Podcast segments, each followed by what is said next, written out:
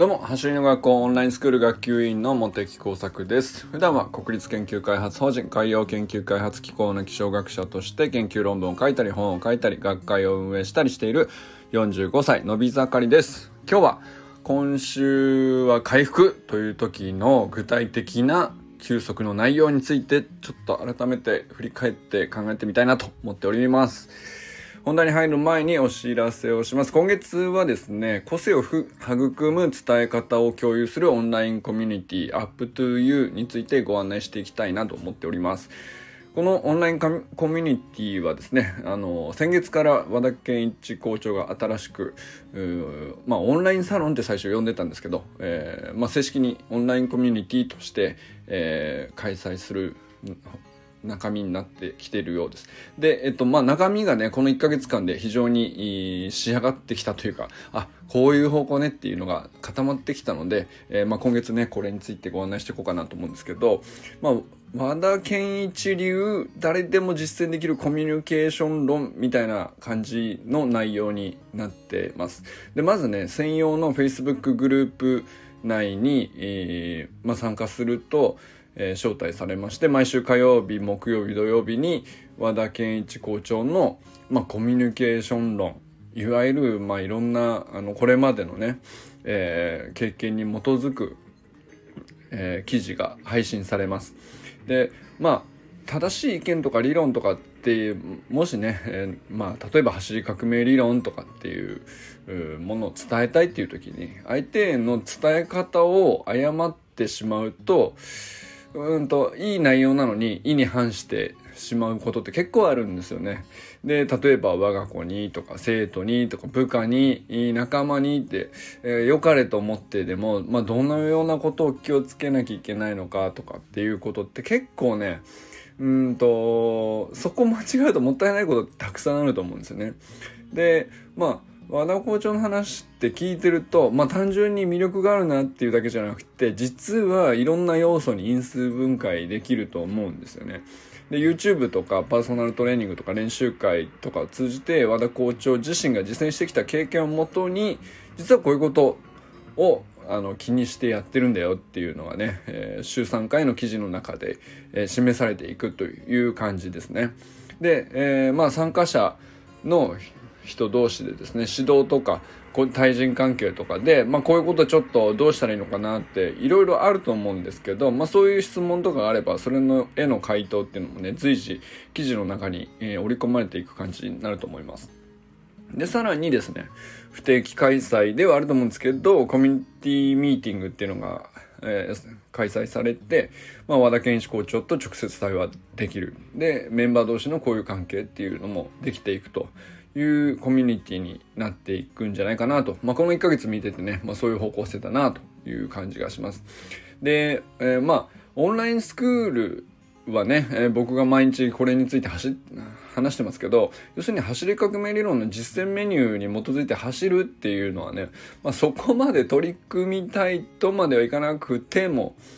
えー、和田校長の考え方とか生き方に触れてそこから何か学びたいことって多分たくさんあると思うんですよね。まあ、必ずしもね走り自身をねこう 今すぐ自分が速くしたいとかっていう人じゃなくてもそういう、まあ、コミュニケーションについて、ま、あの魅力を感じるし学びたいなとかっていう人はねえー、ぜひぜひこのオンラインコミュニティの UpToYou の方に参加してみてください。で、参加申し込みのがリンクを概要欄の方に貼っときますけど、まあ月額990円ということで、まあ非常に気軽に参加できると思いますので、ぜひぜひ一回仲間になってみてください。ということでね、今日は、えー、今週は回復って、まあ、決めた時ね、えー、そういう時に具体的にどうやって休息していくのかっていうことの考え方を改めて、まあ、自分に向けて、これも例によって自分に向けてなんですけど、整理してみようかなと思っております。まあ、実は、えっ、ー、と、今月の月間メニューっていうのは、まあ、9月に入ったので、えー、そろそろ指名される時期ではあるんですけど、えー、まあ先週かな、えーとまあ、今週の頭かな8月末ぐらいに、えーとまあ、あえてね8月はやっぱり、えー、暑い時期だし疲労がたまりやすいし、えー、ハードなトレーニング月間メニューをね、えー、やってる人に対してはかなり明示的に今週しっかり休みましょうっていうのが和田校長からあったんですよね。なので、まあ、今週は測定1回だけやってその後はまあ他のトレーニングできるだけ控えて、えー、しっかり休みましょうという指示の内容についてじゃあどう考えるかっていう、えー、そこって結構人それぞれだけど、えっ、ー、とふわっと何もしないだけよりも実際にちゃんと回復するためにはこういうこと考えた方がいいよなっていうのはひょっとしたらあるんじゃないかなっていう。で、皆さんそれぞれいろいろ回復の方法とか、えー、こういう風にやると疲労が抜けやすいとかってあるかもしれないですけど、もしよかったらぜひ教えてください。まあ僕は僕なりに、えっ、と、まあもう45歳なので、えー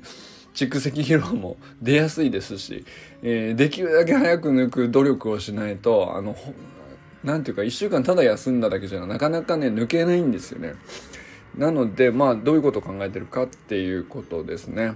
で、まあ、大きく分けると、肉体的な疲労をどう把握するかっていうことが一つ。で、もう一つが、頭の疲労について、えー、どうやって抜いていくか。で、え、3つ目が心のストレス、まあ、精神的ストレスっていうのが、あのまあ、自覚しているやつもあるし、無自覚で結構かかっちゃってたみたいなことも意外とあるんですよね。で、そういうことっていうのも、あの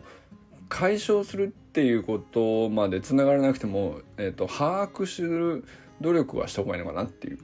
まあ、そんな感じで、えー、僕としてはね、まあ、この1週間、休みながらどういうふうに休むかっていうふうに考えたりしております。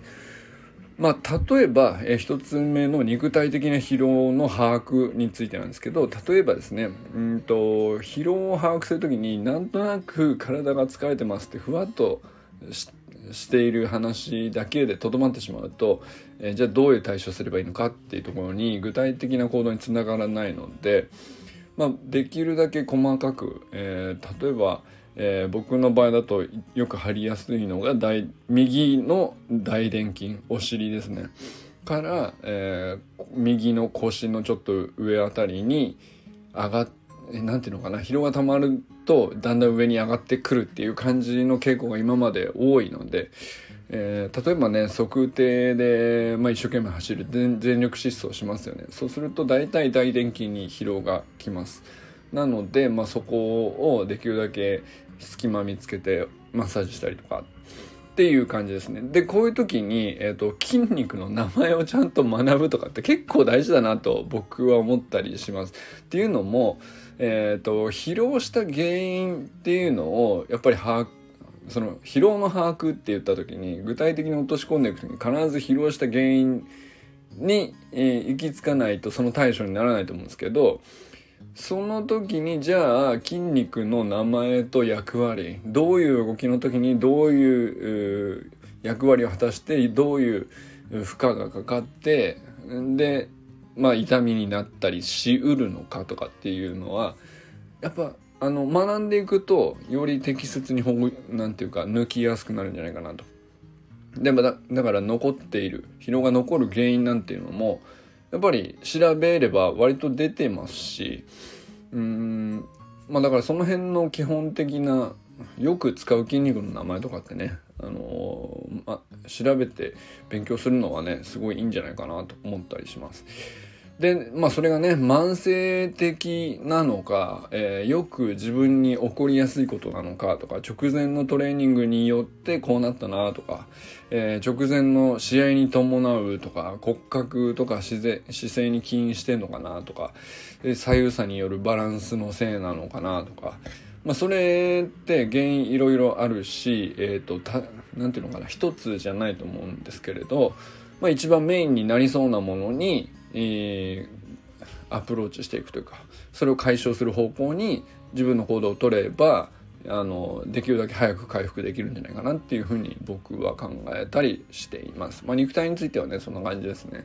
まあ、でじゃあそれをどうやって抜くどういうストレッチをかけた方がいいのかとか、えー、じっとしているよりもこれぐらいの運動を軽くした方が抜けやすいんじゃないかとか、まあ、僕の場合だとた、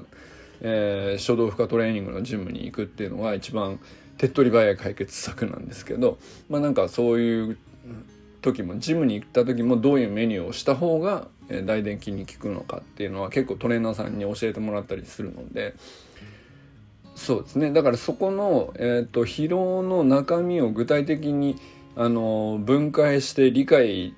して把握していくっていうのができるとやっぱりトレーナーさんだもあの知識はあるんですけど僕の体がどうなっているのかは僕が伝えないとわからないので、まあ、そこの会話があの深掘りされやすいですよねでそうすると適切な対処っていうのもアドバイスされやすいっていう話になってくるわけですね。で、えー、2つ目ですけど、まあ、2つ目はですねこれ意外とあのーあんまり 考えてこなかったなと。で、最近その、まあこういうこと勉強して頭の疲労っていうのがあるんだっていうね。まあそれ、これ、それをね、この音声でも喋ったことありましたけど、まあ頭の疲労っていうのが、えー、あるよと。で、えっと、脳みそって体の、えー、全体のエネルギーのうちの20%ぐらいを消耗するめちゃくちゃ何て言うかカロリー消費のでかいえー、部署なのでまあここで疲労しているものをちゃんと回復させるって結構大きいんですよね。20%なんで。20%のエネルギー消費を行っているんだからまあそこをねちゃんと適切に回すっていうようなこと。そうすると例えばなんですけどこれを分解すると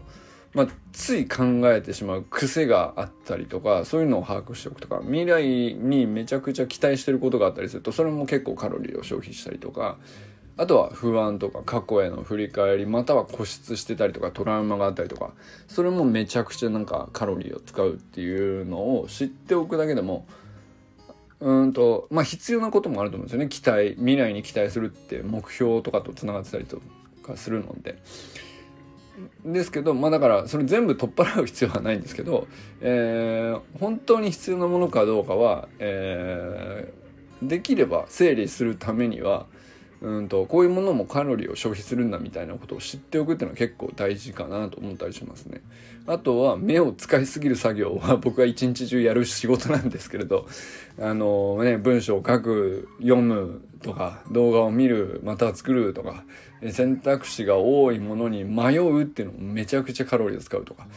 例えばなんですけどまあその仕事上ね選択することが仕事だから、まあ、それに使うのは全然、えー、削るべきじゃないしそれを一生懸命やるべきなんですけどえっと、そうじゃなくてこれ削れんじゃねえかなみたいなことが例えばあったりするんですよ。例えばなんですけど朝着る服を朝選んでしまうっていうのはうんと前日にねえー、もうあらかじめ決めとけば朝はもう何も考えなくて済むからフレッシュにそのまま脳みそ疲れさ無駄に疲れさせずに、え、スタートできるわけなんですけどだから毎日やることで自動化されてないことがなんかないかなとかっていうふうに、え、見ておくとうんとあこれいけんじゃないかなだから無意識にこう歯ブラシとかってそんなにねえっ、ー、と選択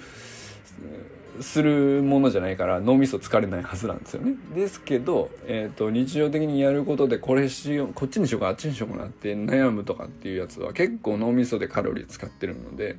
まあ、そこをできれば選択を楽にさせてあげるみたいな工夫をすると、えー、まあ、頭の疲労っていうのは楽になりやすいのかなと。